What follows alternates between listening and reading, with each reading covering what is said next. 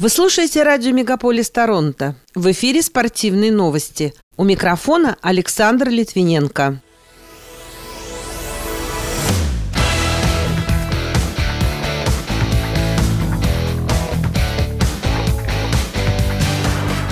Василевский посадил кота в Кубок Стэнли. Фигуристка Александра Трусова победила на первом для себя турнире в этом сезоне в американском Норвуде. Александр Емельяненко одолел блогера Артема Тарасова по правилам ММА. Организаторы зимней Олимпиады 2022 года представили девиз игр, а эксперты оценили влияние различных видов спорта на здоровье.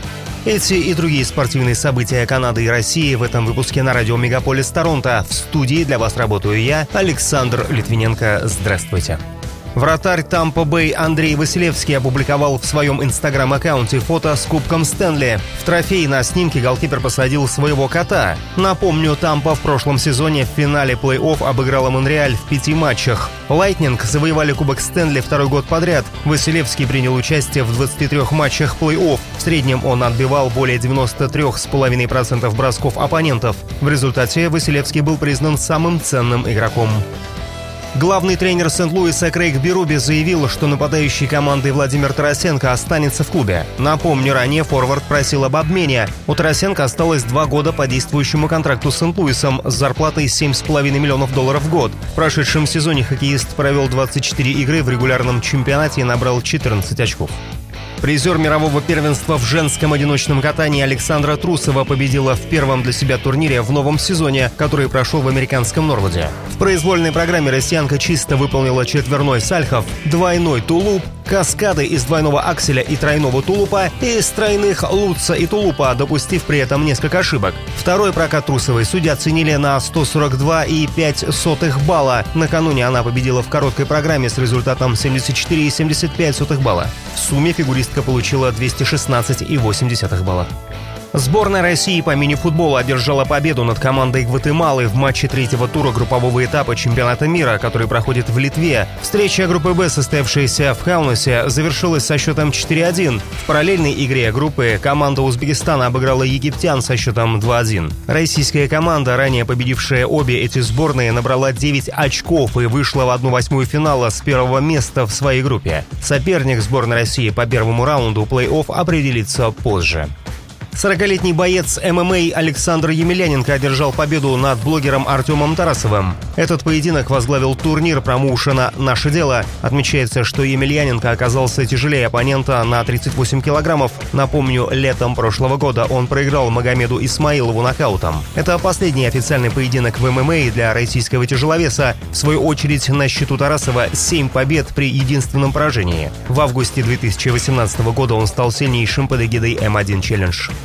Организаторы зимней Олимпиады следующего года представили девиз игр «Вместе ради общего будущего». В Организационном комитете Пекина 2022 отметили, что слово «вместе» показывает, как человечество остается сильным, сталкиваясь с трудностями и указывает на путь их преодоления. А слоган «Ради общего будущего» воплощает видение лучшей жизни и передает надежду и уверенность. Иными словами, это китайская интерпретация недавно пересмотренного олимпийского девиза «Быстрее, выше, сильнее, вместе месте, который был изменен впервые за 127 лет.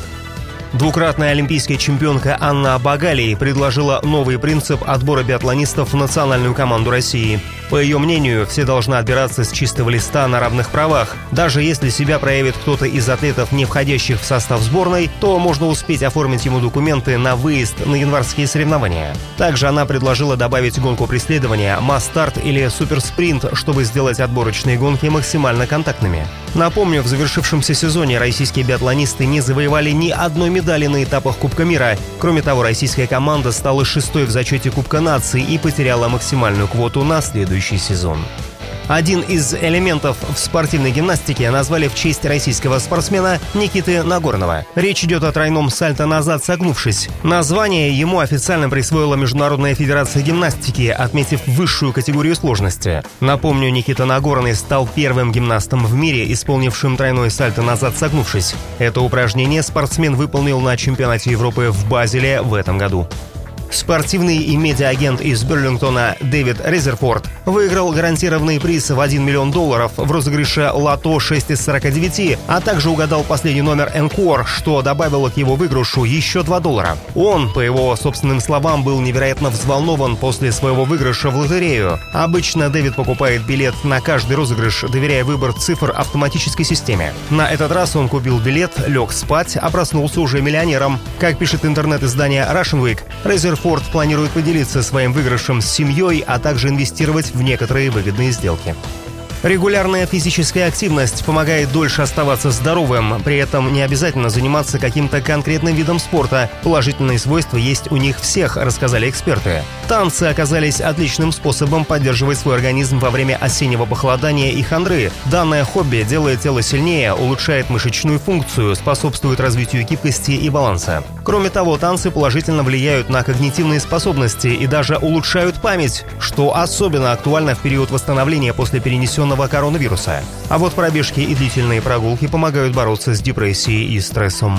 Пока это все спортивные события, представленные вашему вниманию на радио Мегаполис Торонто. В студии для вас работал Александр Литвиненко. Будьте здоровы и дружите со спортом.